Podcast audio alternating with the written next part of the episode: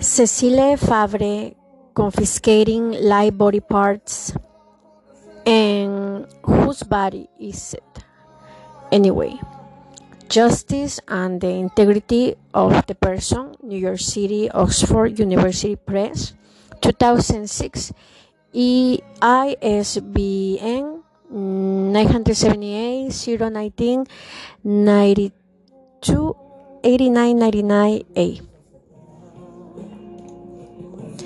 The second claim is correct for three, can be fewer fundaments, interests of persons that their interest in reminding a person of on that by basis on one can either argue that persons therefore should decide whether to remind such as or one can ever that they are not even at liberty to jeopardize their interest in remaining such.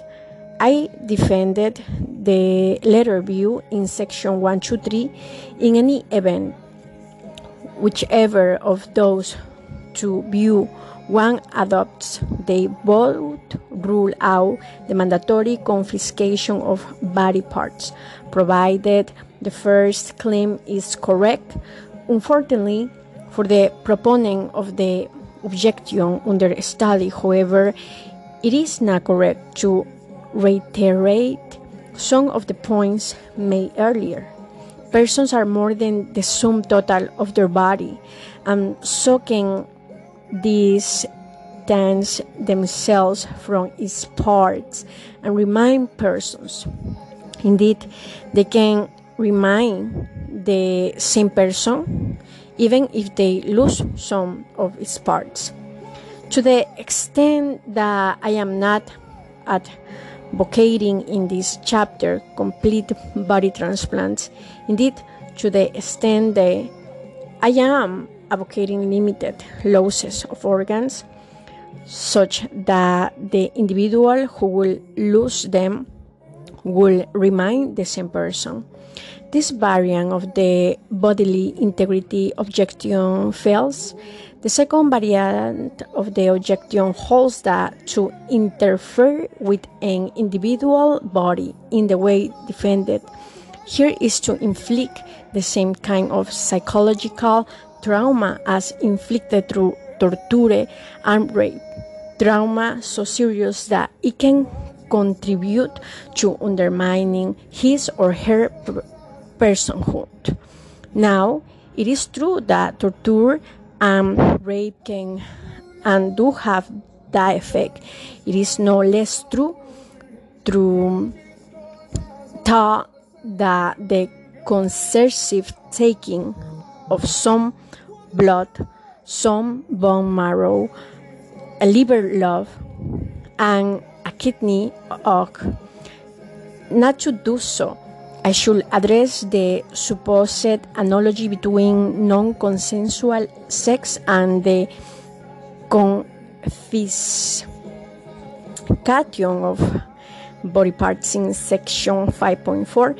So let me here focus on the case of torture. Torture causes enormous physical pain to the victims and, moreover, intend to do so either as mean to, for example, obtain important information or as an end in self.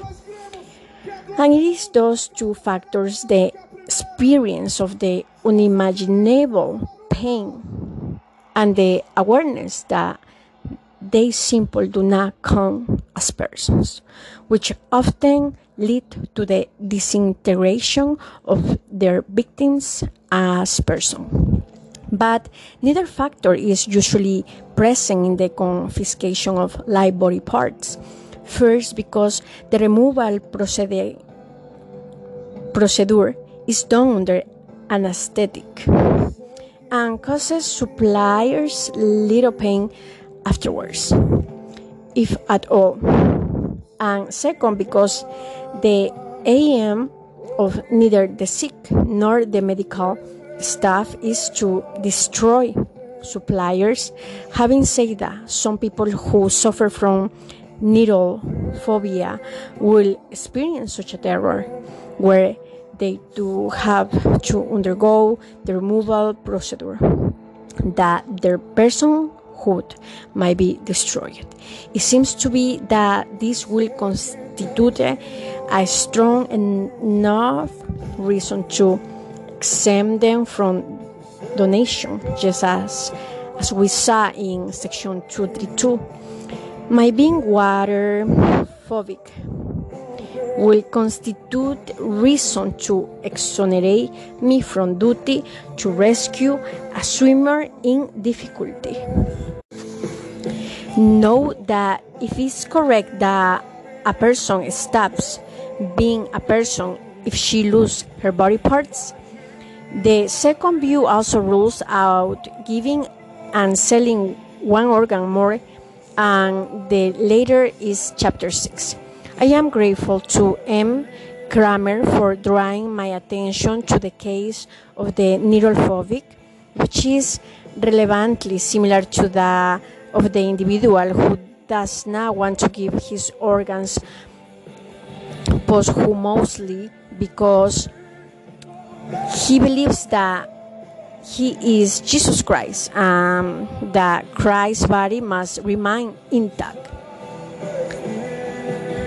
Section 432 Both suffer from a serious medical condition which are characterized by respectively irritation fears and irritation beliefs and irrational beliefs.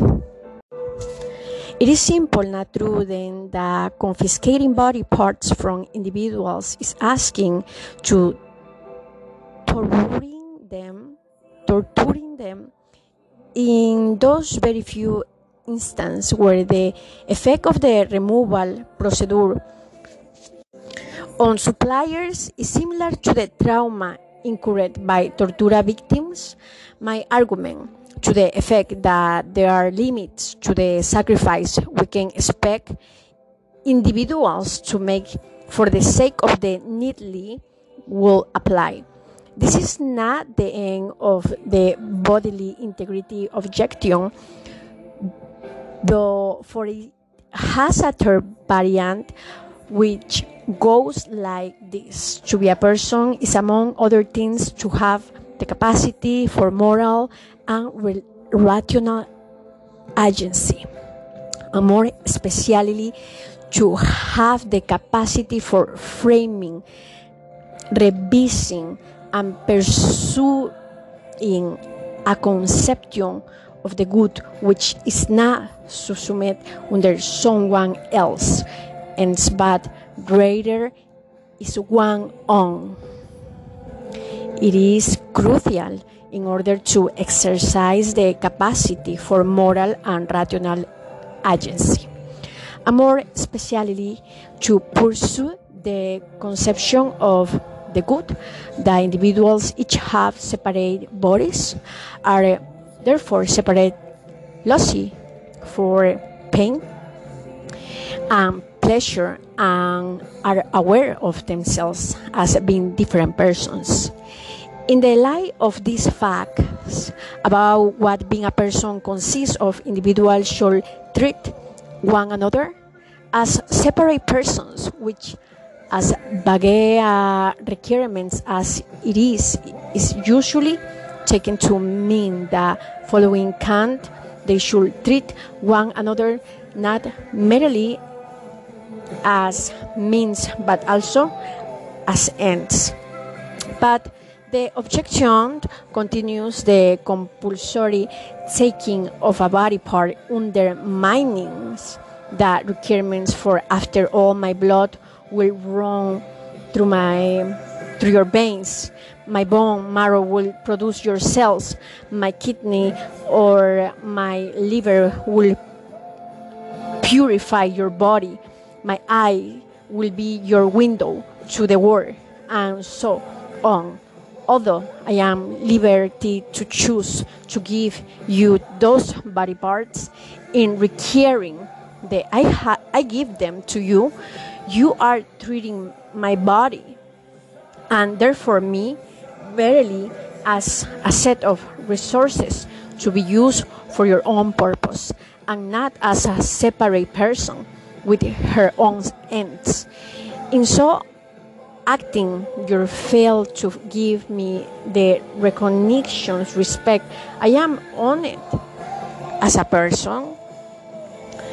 At first sight, this variant of the objection from bodily integrity has a lot of intuitive uh, appeal from Rawls will now complain that utilitarian does not treat persons as separate to Nozick's assertion that granting them self ownership rights is the only way to, so to treat them. The idea of the separ- separateness of persons is central to liberal though. Moreover, unlike the variant we examined a few paragraphs ago, this variant need not deny that someone whose bodily integrity will be compromised by the mandatory transfer of body parts will still be a person, and indeed, these particular individuals will retain her capacity for moral and rational agency, still have self consciousness, and still be sentient. All it says, in effect, is that in requiring of someone that she transfer parts of her body to someone else. One fails to recognize that being a person is not all that matters. Being able to live as one is crucial too. To prevent them from so doing is to fail to give them the recognition, respect they are due as persons. In reply, let me concede that being able to live as a person does, of course, matter very much. By way of an extreme example, recall the case mentioned in section 121 of a dicephalic being. That is a being which has one body but two heads. Such a being, in fact, consists of two distinct persons, each with her own thought process, desires, memories, intentions, and so on. Is being a person where all the matter the person will have no claim for help. However, in so far as they share the same body, they are each entirely dependent on the other's agreement for every single act of their life. Although they are persons, they cannot live as such, and they do therefore have a prima facie claim for help. Yet this, this objection to the confiscation of live body parts fails because it is presses into service in an erroneous interpretation of the Kantian requirement that we treat one another as separate persons, which are on ends. The requirements, as articulated by Kant, states that we should not treat one another means only, but also as ends. This is in turn implies that we can treat one another as means provided we also treat one another as ends. The objection works, therefore, only if violating the bodily integrity of the able body among to treating them solely as means.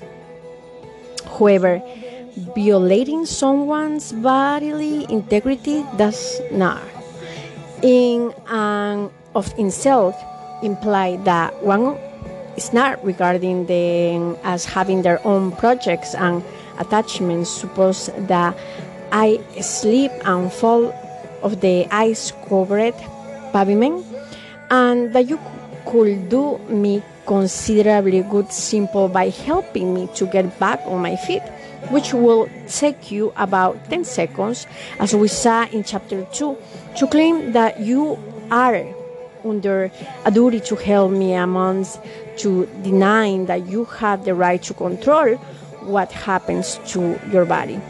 Since you will have to use your arms, hands, and legs to hold me off the ground, and yet you could not plausibly object that in requiring that you help me, I am treating you solely as a means to my end and not as a person with her own projects to pursue for after all you will in fact have more than enough time and energy to do whatever it was you want to do before I fail. Similarly, when assessing whether requiring that the able body transfer some of their body parts to the sick in freakish, the Kantian requirements that people be treated as ends and not only as means one must gauge whether the removal and loss of their body parts will prevent them from pursuing their own projects. One must ensure decide the extent to which so violating their bodily integrity will interfere with their life.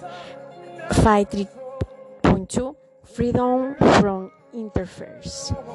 More convincingly, then someone might be tempted to object to the claim that the sick have right to some of their body parts of the able body on the grounds that to hold the letter under the corresponding duty interferes in their lives to a much higher degree than holding the well of under a duty to give material resources to the needy.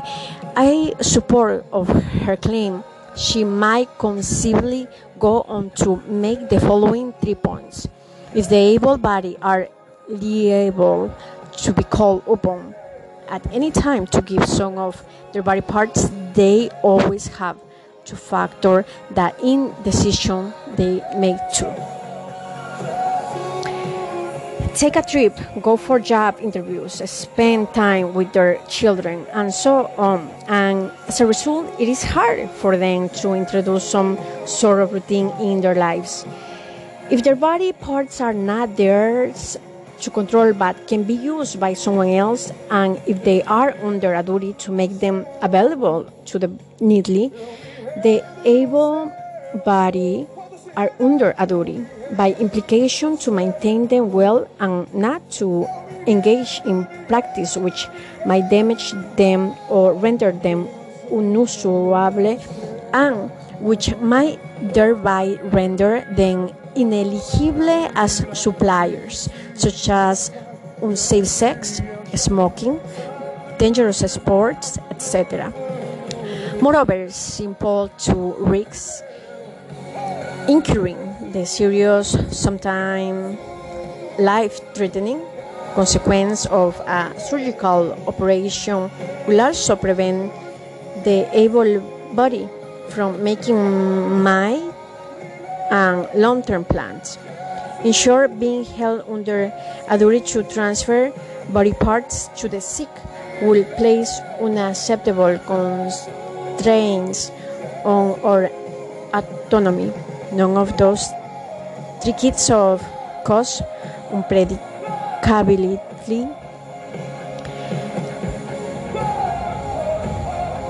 unpredictability, constraints on our occupational choice, risk of disability, and death are incurred by the well of when they are called upon help. They need by way of material resources accordingly holding them under a duty to do so does not commit one to holding the able body under a duty to transfer their body parts to their sick.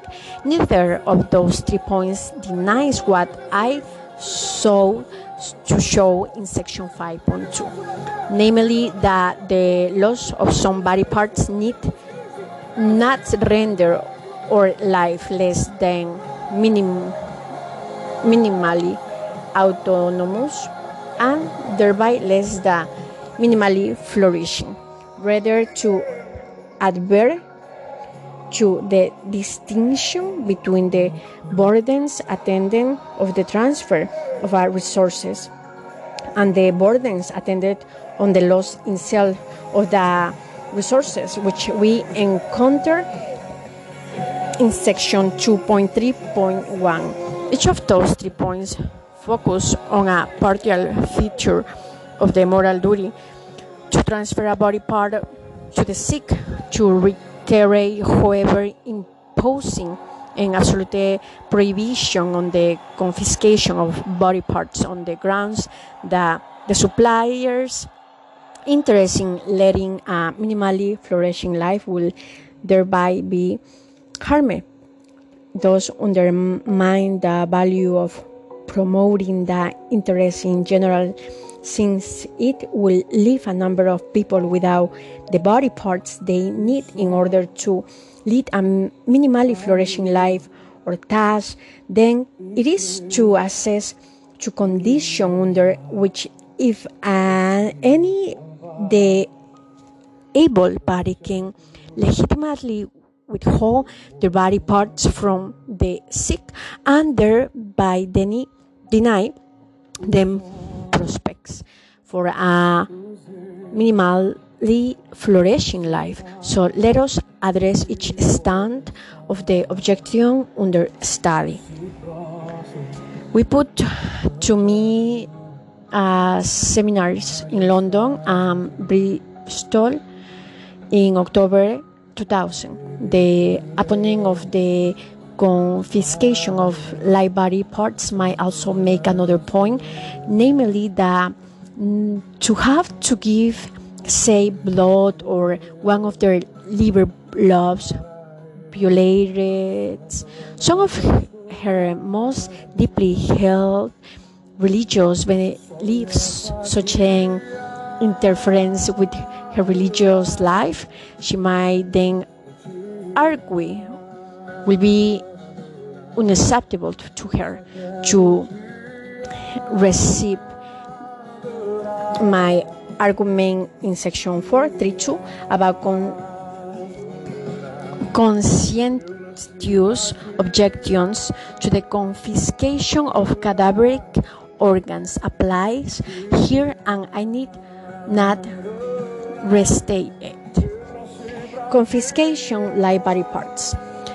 The first stance holds that being under duty to transfer a body part, unlike being under a duty to transfer some material resources, is unacceptable, disruptive, since suppliers cannot know when they will be called upon to contribute.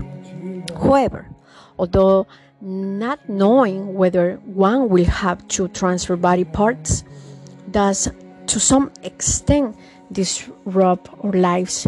It does not seem difficult as a matter of policy to minimize such a disruption. Concerning blood, suppliers know that they are due to give blood once a year at a given date, they can plan around that. Concerning body parts, patients waiting for a transplant do not need to undergo the operation at a few days' notice. One could therefore warn eligible suppliers several weeks in advance that they will have to spend some time at the hospital and give them, for instance, a two week break within which they could choose when to have the operation. One could also make it statutorily mandatory on employers to accommodate their employees' request for leave of absence. Is called upon to donate to be sure. Someone who is called upon to donate might have to respond some of the plans he will have made just as he will have to do so incidentally if he is called upon to serve on a jury. But given that patients themselves have to give up on major life plans and not simple postpone them, it does not seem too much of a price to pay. Consider now the claim that under my proposal the able bodied are under a duty to remain healthy, which or so some will argue constitutes too much of an interference in their lives. This claim assumes that individuals, on my view, hold their body parts in trust for the benefit of the sick. Strictly speaking, however, to claim that the able bodied are under a moral duty to help the sick does not imply that they are under a duty to remain able bodied in case some people in the future fall sick and need their organs. As we saw in chapter 3, to claim that the well-off are under duty to give share of their wealth to the poor does not imply that they have to work to the best of their productive abilities in case more people come to need their resources in the future or in case those who are already poor come to need more resources than they are currently given. It only means that on the assumption that the well of already own, they must give the existing poor a share of it also means that they should not defraud their poor and pretend that they do not own. Analogously, all I am claiming here is this in case where they need body parts is one which one ought to supply only one. The able body, once selected for a donation, and only them must ensure that they will remain eligible on the day the transplant is to take place. Moreover, they should not try to defraud the sick by pretending that they are not healthy enough to go through the removal procedure in the case of blood collection where the able bodied are called upon the, to donate at regular intervals. They are not under a duty to make sure that they are eligible to donate, but they are under a duty not to try and commit a fraud. I believe that for the able body to be under such a duty does not constitute such an interference in their life as to make it less than minimally flourishing. Let us assume the, that the foregoing points are correct and let us suppose that someone is selected for a donation. The donation necessitates an operation under general anesthetic. She incurs a risk of suffering serious complications during and after the procedure. In fact, there is death. Surely, some will object. She cannot be under a duty to incur such a risk for the sake of a transplant patient. Clearly, in the respect, the duty to provide material help is relevantly this analogy to the duty to provide body parts. This, na, this analogies in such a way that it is as to undermine support for the letter. We encountered the point in section 2.3.1. The, we saw the claim that the able body cannot be held under a duty to die for someone else, say those not entail that they cannot be held under a duty to run the risk.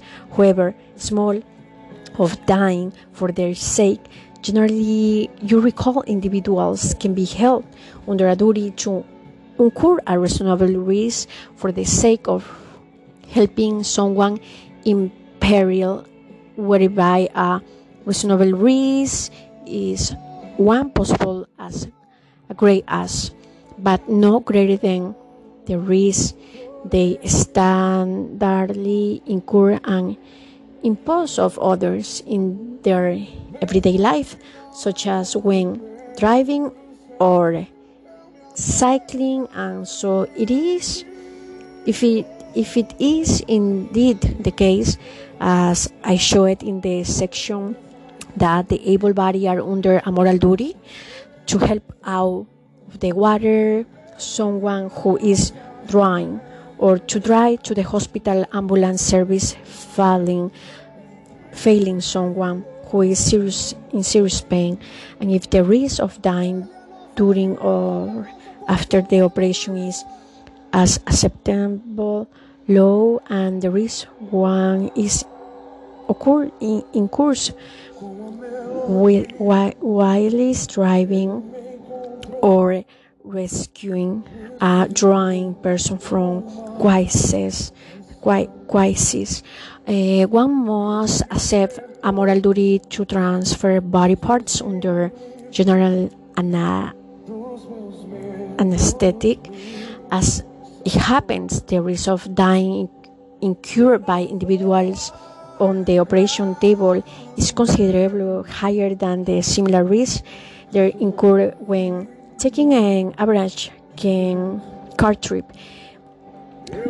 Be that as it might be point here is that if rescuers are under a duty to incur a risk when the probability of actually incurring the harm is sufficiently low then we must hold the medically well off under a duty to incur a similar risk of a similar low harm. Confiscating live body parts. At the juncture, the opponent of the confiscating of live body parts might be tempted to counterclaim that people in need do not have a right against us, that we help them when the help they need is our crime is our is I'm sorry is our time or energy.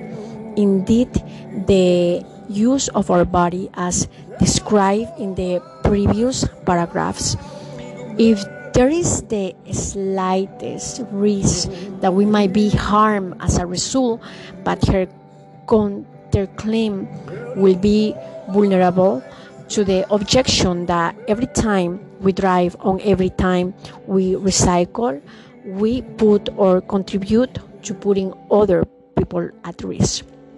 To suit our purpose, people, in fact, who do not have much choice in the matter. After all, they have to go shopping to take their children to school and so on, and thereby expose them sells to risk.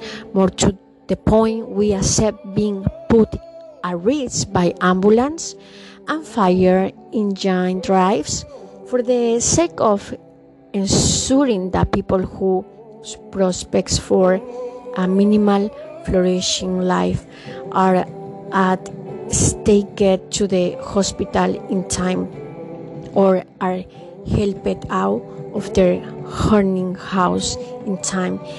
It is unclear then why people in need of body parts are not allowed to put others at risk by asking them to undergo an operation all the more so as suppliers to reiterate will receive compensation and this stage of course someone might object that individuals accept incurring the risk because they in turn might need to be taken to the hospital very quickly, but this will not do, for by the same token, they should accept the risk attendant on general anesthetic, knowing that they might one day need a transplant.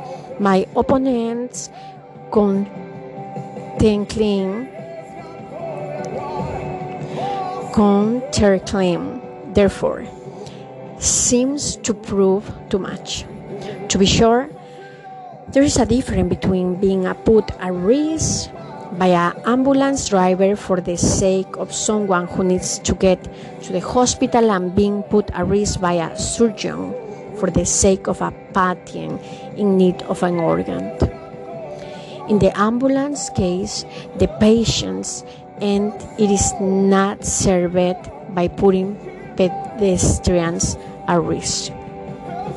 In the transplant case, by contrast, putting the donor at risk is instrumental to the patient and the patient will not be able to stay alive or to lead a minimal flourishing life in the donor.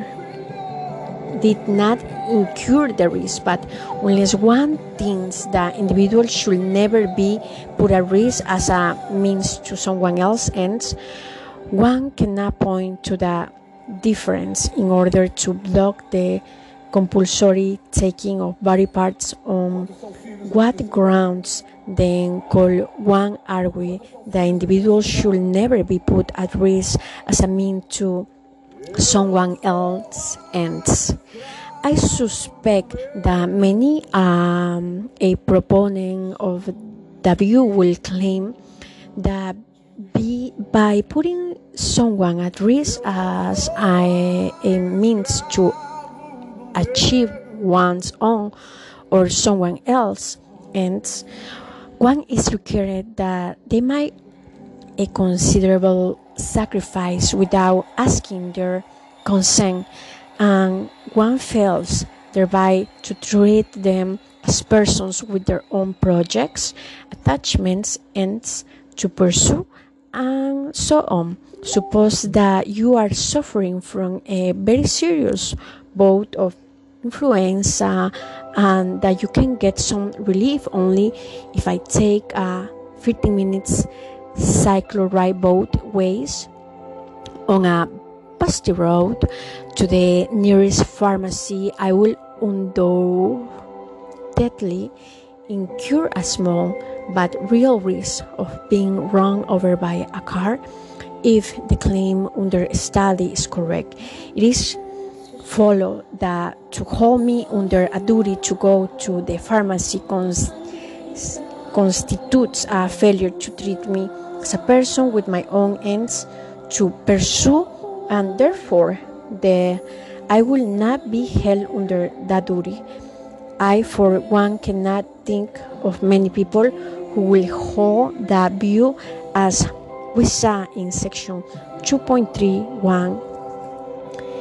It is hard to see how merely, merely putting me at a small risk involves denying that I am such a person. Let us nevertheless assume, for the sake of argument, that it does. Even then, the objection from risk could not be deployed against the claim that the able body are under a duty to transfer body parts under local anesthetics since they will not incur any risk in doing so more specifically given the state of medical advance. This implies that they are under a duty to transfer their blood, bone marrow, and liver cells when it becomes possible to extract them under local anesthetic. Justice, sex, and reproduction. The claim that those who need personal service and body parts have a right that those who are in a position to provide them to do so might be though by some to have the following unpalatable implication.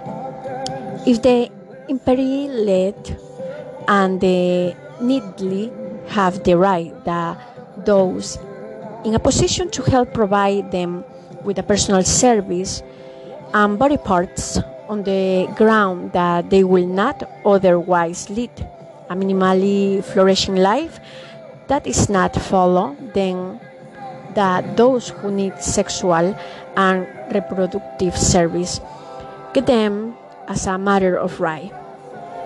In other words that there ought to be a sexual and reproductive eh, lottery Fortunately, I do not think that my case for a right to personal service and body parts has those implications. I say fortunately, for if it did, then it will for many count as a reason and uh, plausibly one at the to reject the view that those in need personal service and body parts have a right to get them, even under the strict conditions spelled out so far.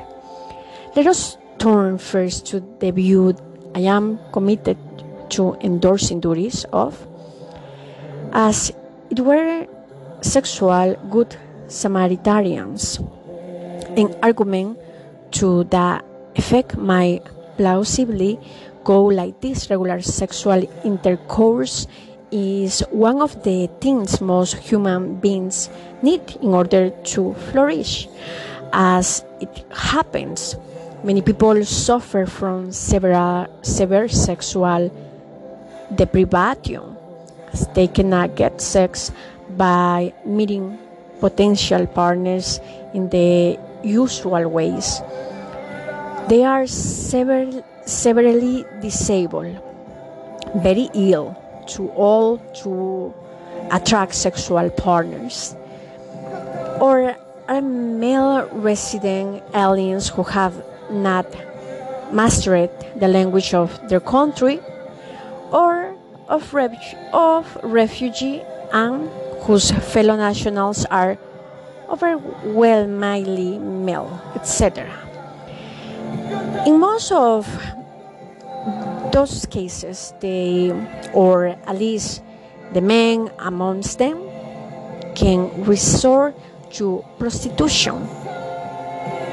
Now, I have argued so far that will be rescuers are under a duty to provide personal service to the imperiled on the ground that imperiled need those services in order to lead a minimally flourishing life.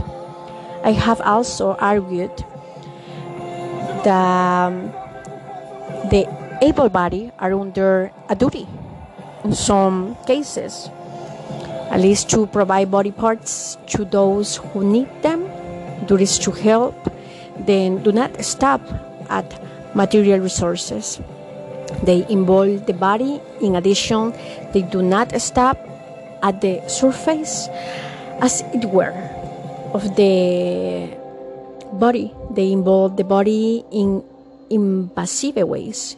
If all those points are true, then by the same token, it seems that individuals are under a duty to make themselves available to sexually deprived, and conversely, that the latter have a right to sexual service against the former. However, there are a number of reasons as just why my argument is favor of duties of good Samaritans and the confiscation of body parts is compatible with the claim with the overwhelming majority of people will endorse that the sexuality deprived lack the right in section 2.3.1 you recall i argued that the provision of a good g can be protected by a right if g is such a that to the under duty to transfer it to someone else does not change its nature. Sex undeniable is a good which has great value for most people, whether they partake of it or not. No less undeniable, it is also a good whose value resides in the fact that it is given and exchanged freely, although not necessarily as we should see in chapter 7 for free. I do not mean by this that no one, as a matter of fact, can enjoy sex as sex homeless if it's given freely.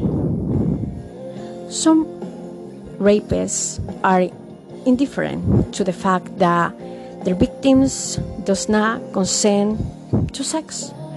Others, in fact, derive pleasure precisely from the fact that their victims does not consent. All I mean is that most people value sex precisely to the extent that it is given freely, and that, in fact, is also true of many rapists who rape because they lack the opportunity to have sex which, with willing partners.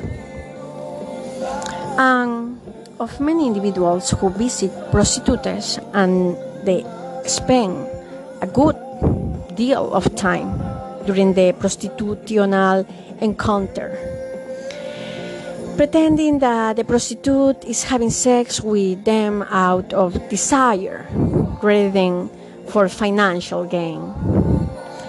That most people value sex in the way surgeons if sexual service were provided as a matter of right, the act of transfer will change the nature of sex.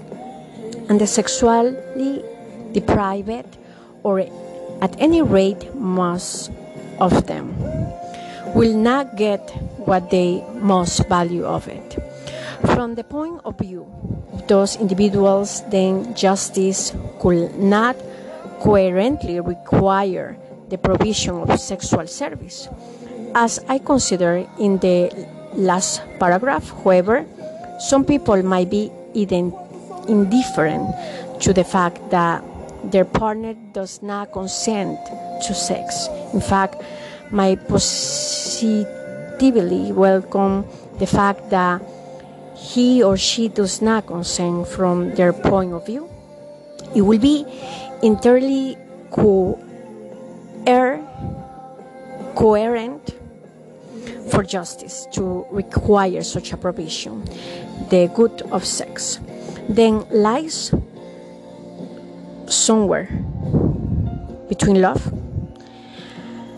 which logically cannot be transferred as a matter of justice, um, personal resources such as kidney, blood, or the use of my arm,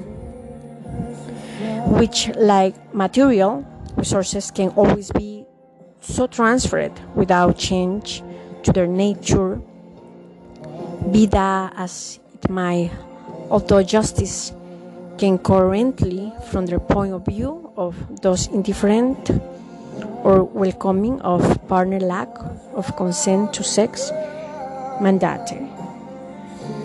Confiscating live body parts, the provision of sexual service, ought not to do so. In fact, my case in favor of good Samaritans and the confiscation of a body part implies that there is no such a thing as a right to sexual service. As I have argued throughout this book, those in a position to help others are not under a duty to do so if they will lose their own prospect for a flourishing life by so helping now. As it is well known, non consensual sex is extremely harmful to the victim. Not only is the act itself harmful, but physically, even when the perpetrator does not need to physically overcome his victim, he will, if intent of penetrating her, harm her.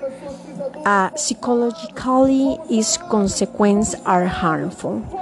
Most particularly psychologically, the overwhelming majority of rape victims report long lasting loss of normal, not merely sexual functioning in everyday life.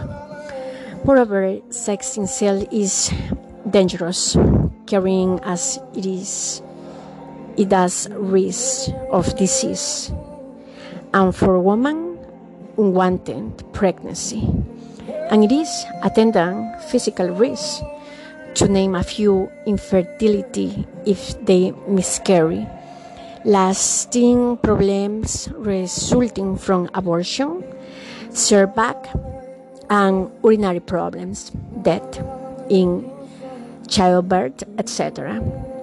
As I argued in chapter 2 and earlier, in this chapter, potential rescuers and healthy individuals are now under uh, obligation of justice to provide personal service and body parts at such a cost to themselves. By the same token, individuals ought not to be held under obligation of justice to provide sexual service to the sexual deprived. There is another crucial consideration against the right to sexual service, which does not apply to other rights to personal resources, the act of rescuing someone from chopping seas or of hauling him on the pavement after he has fallen on his bike does indeed consist in making our body able to the imperilled. The act of providing blood does indeed consist in making it or one of its constituents available to the sick, sick in an invasive way. But they usually do not require that we subject ourselves to having an intimate interaction with those who need us. In contrast, sexual intercourse, by definition, does consist in making one body itself available to someone else and interacting in the most intimate way possible physically if not emotionally, with a person. Invasiveness is problematic. Then, to the extent that it is accompanied by force, intimacy, to be sure, there are kinds of sexual acts such as manual sex, which individuals can perform on their partners with minimal physical intimacy. There are also kind of sexual acts such as phone sex, which they can perform without making their body available to their partners. Contrastingly, there is also one kind of rescue act which is physically intimate with mouth to mouth resuscitation. Those concessions, however, do not undermine my claim that being under a duty to provide rescue service and body parts does not imply that we are also under duties of sexual good Samaritans. For we're performing physically intimate rescue acts on the imperiled good Samaritans do not subject themselves to their partners intimidate us, desire fantasies, and so on. However, when performing non physical sexual acts, individuals do not subject themselves to require of them that they engage in such an intimate relationship without their consent, which will constitute too much of a violation. It will also place them in a position where they will have to have sex with someone who will not desire them for the person that they are, but who will merely want to have sex with someone anyway, anyone with desira, desirable, desirable to them physical characteristics. The problem, of course, is that sex for most people is a rather complicated affair. It does not merely consist in the mutual use of bodies, but is deeply bound up with our sense of ourselves, our self-esteem, and our perception of others. Although sex is not the main determination of our identity as sexed beings, it is a central component of it, whether or not we divide to have it. And whoever we decide to have it. Also, so it's entirely reasonable for anyone to decide that they will only have sex with individuals who do desire them and who do not treat them merely as sexual partners but as whole individuals with aspirations, desires, and ends. In fact, it is entirely reasonable for them to decide of any given sexual encounter that they want to be so treated, even if they have consented to purely instrumental sex of many past occasions, to require of them that they let themselves be treated without their consent only or primarily as a mean to someone else's sexual satisfaction will deny them an opportunity for self-respect.